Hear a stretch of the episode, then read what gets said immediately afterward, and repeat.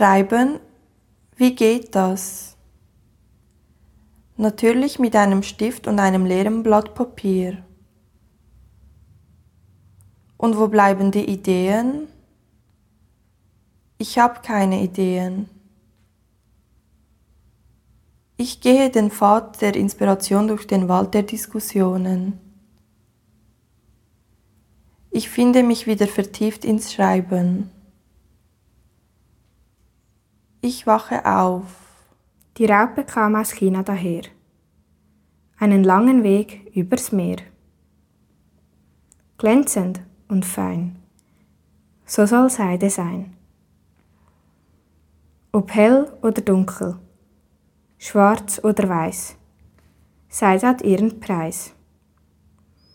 Man kann sie tragen, wie man will. Ob heute, morgen oder im April. Die aufgeschriebenen Worte, das auf dem Stoff aufgesteckte Schnittmuster, das Zuschneiden, ein Stapel von Stoffen, das Zuschneiden, eine Sammlung von Ideen, die Montage, Nähen sowie Schreiben, die Montage, Stress überkommt mich, die Montage, mein Herz pocht das Bügeln des Kleidungsstücks, die letzte Seite des Buches, die Anprobe, eine Lesung vor Publikum. Es gibt Momente, wo ich in meiner Arbeit versinke. Ich befinde mich in einer Art Fluss und merke nicht, wie die Zeit verstreicht. In solchen Situationen empfinde ich Zufriedenheit. Meine Arbeit ist etwas, was ich liebe auch wenn ich sie manchmal nicht ausstehen kann. Ich möchte mit meinem besten Kollegen einen VW Bulli kaufen, unsere Snow, Skate, Surfboards, Velos, Kameras in den Bus einladen, einen Roadtrip starten, einfach losfahren, reisen, skaten, surfen, nach Kalifornien fahren und das Leben genießen, das wahre Leben. Altardecke. Alles grau. Mittig ein heiliges Kreuz. Nichts für mich. An jeder Seite ein Halbkreis. Religion macht mich müde. Nimmt das freie Denken und Sagen. Eingerahmt. Eingeengt. Wie gelähmt. Meine Gedanken drehen sich um die Zukunft. Wo werde ich in zehn Jahren stehen? Werde ich schreiben oder nähen oder etwas ganz anderes tun. Ich weiß es nicht. Jetzt aber tauche ich beim Nähen oder im Schreibfluss in eine andere Welt ein. In eine Welt, die von der Vergangenheit, vom Heute und Morgen handelt. Muster an Muster. Farben, die sich mögen. Braun, schwarz, grün, hell, Muster, die niemand erkennt, Farben, die niemand versteht, Farben in verschiedenen Flecken, Farben, die zusammenpassen, aber keinen Sinn ergeben. Vor mir zwei Türen. Es handelt sich um die Türen meiner Zukunft. Was sich dahinter befindet, weiß ich nicht. Ich weiß nur, ich soll mich für eine entscheiden. Zurück kann ich nicht. Die Vorstellung, durch eine der Türen zu treten, ohne zu wissen, was mich erwartet, flößt mir Angst ein. Dahinter könnte sich eine schreckliche, aber auch eine wunderbare Zukunft verbergen. In beiden würde ich meinen Weg finden. Ich stecke, steppe, schreibe, schneide, überlege. Bei Unklarheiten frage ich die Atelierleiterin. Jeden Tag läuft es ungefähr so ab. Und am Abend räumen wir unsere Arbeit weg, um sie am nächsten Morgen fortsetzen zu können. Dann machen wir unser Ämtli.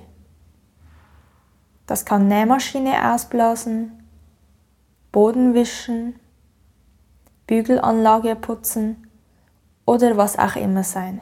Rüdiger sitzt schon sehr lange in meinem Kopf. Rüdiger ist überkritisch, zynisch und sehr laut. Rüdiger ist gemein und abwertend. Rüdiger schürt die Angst zu scheitern. Oder vielleicht ist da selber die Angst. Ich glaube, ich kenne ihn mittlerweile sehr gut. Ich weiß, was ich sagen und tun muss, um ihn ein wenig zu beschwichtigen, um ihn ruhig zu stellen oder einfach ein bisschen leiser. Ich hasse den Anfang aller Dinge. Ich mag das Zuschneiden der Stoffe nicht. Das Einnähen von Reißverschlüssen ist auch nicht meine Lieblingsarbeit.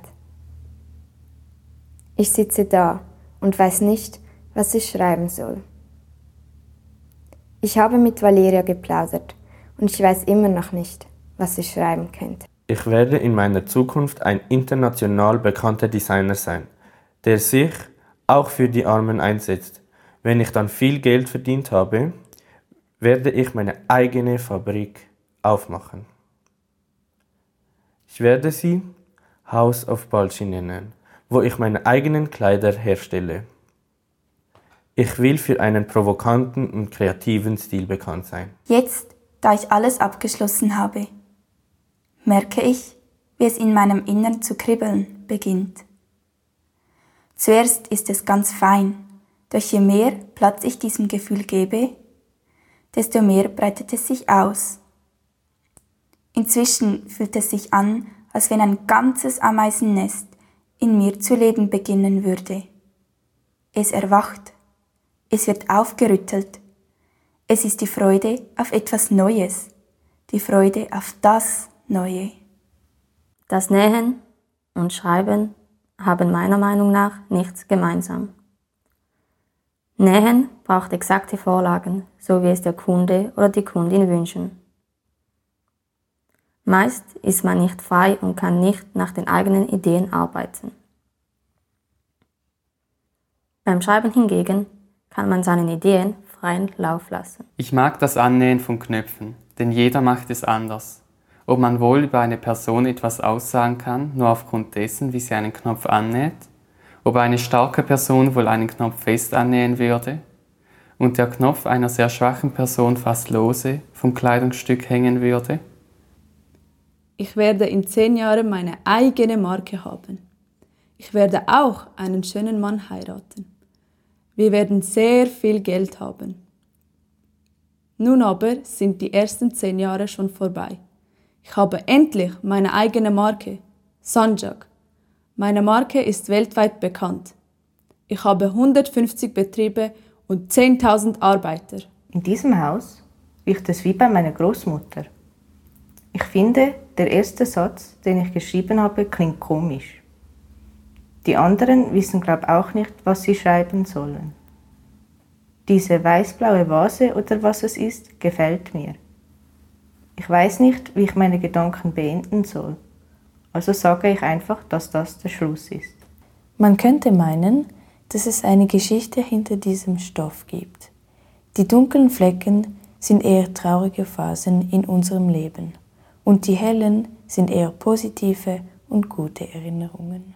Wie haben sich die Frauen wohl gefühlt, als sie den langen Weg von Spanien oder Italien aus in die Schweiz gingen, um hier Heimarbeit zu leisten? Waren sie ängstlich, aufgeregt oder besorgt? Waren sie gespannt auf die kommende Arbeit und das Zusammenleben im Arbeiterinnenheim? Was hätte ich wohl früher echt im Jelmoli gekauft? Venezianische Seide oder einen Hut oder vielleicht sogar einen Sandschirm. Kaum habe ich einen Fuß zur Türschwelle hinausgesetzt, werde ich fast von der Tram überfahren. Und ich muss lachen, wenn ich daran denke, dass ich vor 200 Jahren stattdessen in Pferdemist getreten wäre. So zart und weich wie die Flügel des Schmetterlings sind, so fein und leicht fühlt sich die Seide auf unserer Haut an. Würden wir die Augen schließen und ein Seidentuch über unsere Wangen gleiten lassen, wäre es, als würden wir eine Feder berühren.